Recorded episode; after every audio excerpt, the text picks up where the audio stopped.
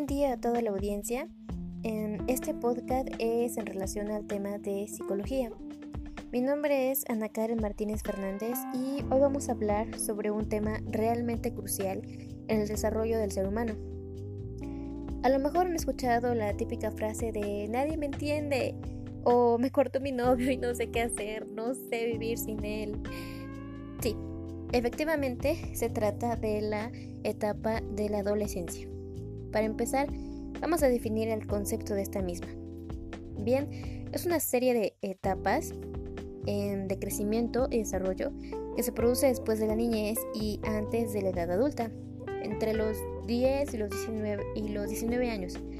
Más o menos, porque existe la posibilidad de que no todos empiecen en esta etapa, porque algunos puede adelantarse, mejor conocido como la, la maduración precoz, o atrasarse como es la maduración tardía.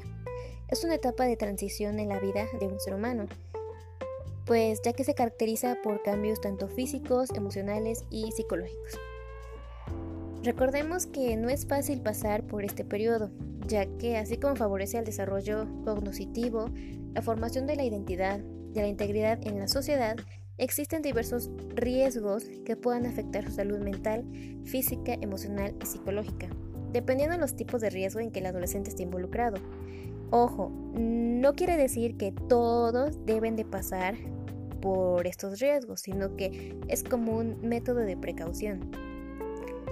En particular, vamos a hablar sobre un riesgo que para mí en lo personal es perjudicial para la vida del adolescente. Mm, bueno, dependiendo del caso en que éste se haya dado, y ese es el embarazo precoz.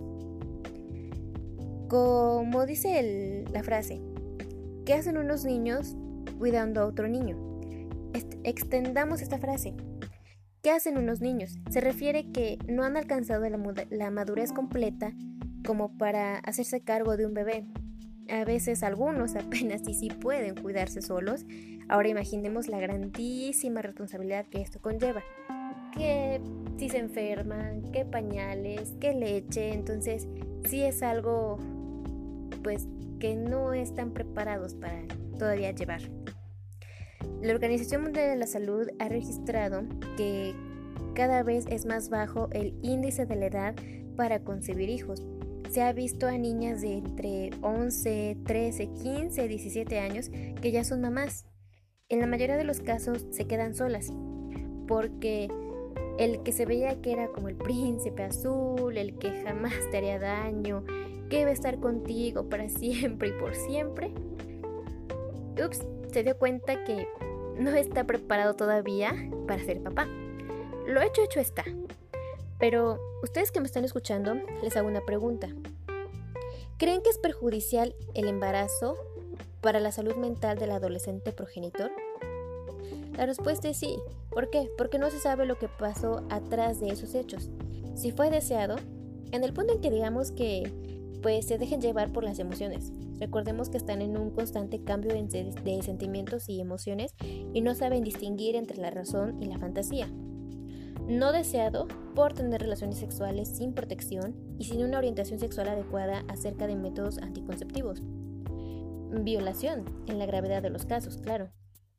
Ah, bueno, aquí se decide si se desea continuar con el embarazo o este, opta por el aborto. Aquí ya incluye lo que son ideas culturales o también la religión. Entonces aquí ella decide si decide continuar o no.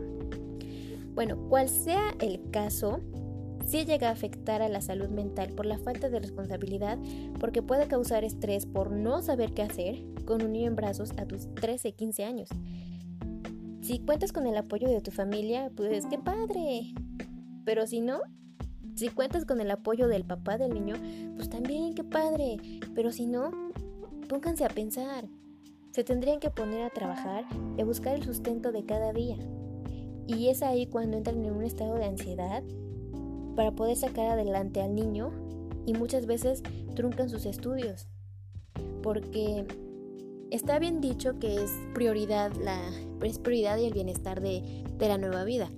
Pero o sea, no, no es, no es, no es fácil llevar este, una responsabilidad tan grande siendo tan joven. Entonces, más que nada, si, si ya llevas una, una este, vida sexual activa, pues procura y cuídate mucho. No está de más que le digas a tu pareja que se ponga un método anticonceptivo. ¿Por qué? Porque la responsabilidad es de los dos, no nada más es de ella. ¿Ok? Entonces, como conclusión sobre este tema es que piensen, jóvenes, de verdad piensen y no se dejen llevar por las ideas, por los sentimientos, em, la razón ante todo y recuerda que no estás solo y si es el caso, busca ayuda. Bueno, pues muchísimas gracias. Esto sería todo de mi parte y espero les haya gustado este tema. Gracias.